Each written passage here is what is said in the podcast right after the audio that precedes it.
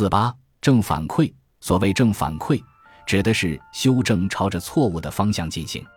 我亲爱的读者，你们中的大多数其实都有过正反馈的经历，虽然这个名字看上去积极正面，但实际上却可能会令人非常不悦。举例来说，在一个安装了公共广播系统的房间，同时配置了麦克风和扬声器。这类系统的目的在于把麦克风收到的声音扩大。如果你拿着麦克风放在扬声器跟前，正反馈效应就会引起扬声器发出啸叫。为什么会这样？与肌肉对大脑的传出信号做出反应一样，扬声器对放大器传来的信号做出反应，发出声音。扬声器发出的声音传遍整个房间，被麦克风接收。麦克风又把这个字传入信号，发回音响系统。如果音响系统不够智能，无法识别出他刚刚收到的正是他稍早前发出的声音，那么他就会无脑地将这个声音再次放大，并发给扬声器播放。麦克风再次接收到这个更响的声音，进一步加以放大，使得这个声音越来越响，这便形成了一个不稳定系统，它会不断提高音量，直至极限。其结果就是，要么放大器中的保护电路会限制过高音量，致使保险丝熔断；要么就是扬声器坏掉。总之，没有好结局。好在现今的音响系统没有这么糟糕。目前市面上很多音响系统都拥有另一套环路，可以将感知副本反馈给预期模型。这项技术被称作回声消除。你可能已经注意到了。图五点二中各部分之间的结构与图五点一的完全相同，只是小方框的标签有所变化。回声消除功能实现起来并不简单，因为音响系统必须构建一个可以将感知副本转化为预期传出的预期模型。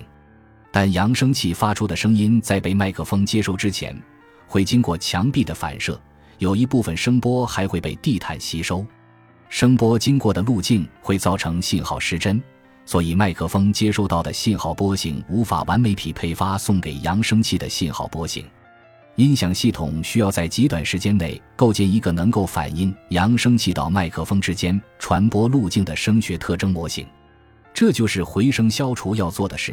而它运用的算法非常近似于反向传播。这个算法的目标是使误差信号尽可能接近于零。回声消除技术也应用于 Amazon Echo 或者 Google Home 这样的智能音箱，以提升他们在播放声音的同时听取指令的能力。有时候，智能音箱会在大音量播放音乐的过程中接收到房间另一头传来一个人说 “Alexa” 的声音。在这种情况下，它从自身扬声器中收到的声音会比远处传来的人声高出几个量级，因此强大的回声消除功能是必不可少的。智能音箱还使用一项名为自适应均衡的技术来实现类似感知副本第一个公用的功能：提升声音质量。播放音乐时，智能音箱知道播放的音乐听起来应该是什么样子。理想情况下，播放的音乐音质应该与 MP3 文件本身的一样。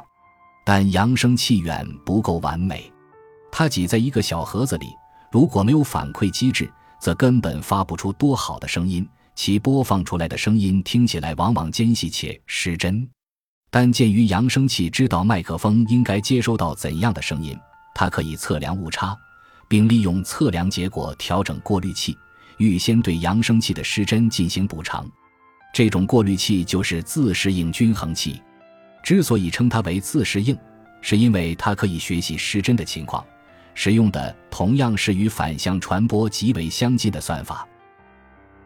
感谢您的收听，本集已经播讲完毕。喜欢请订阅专辑，关注主播主页，更多精彩内容等着你。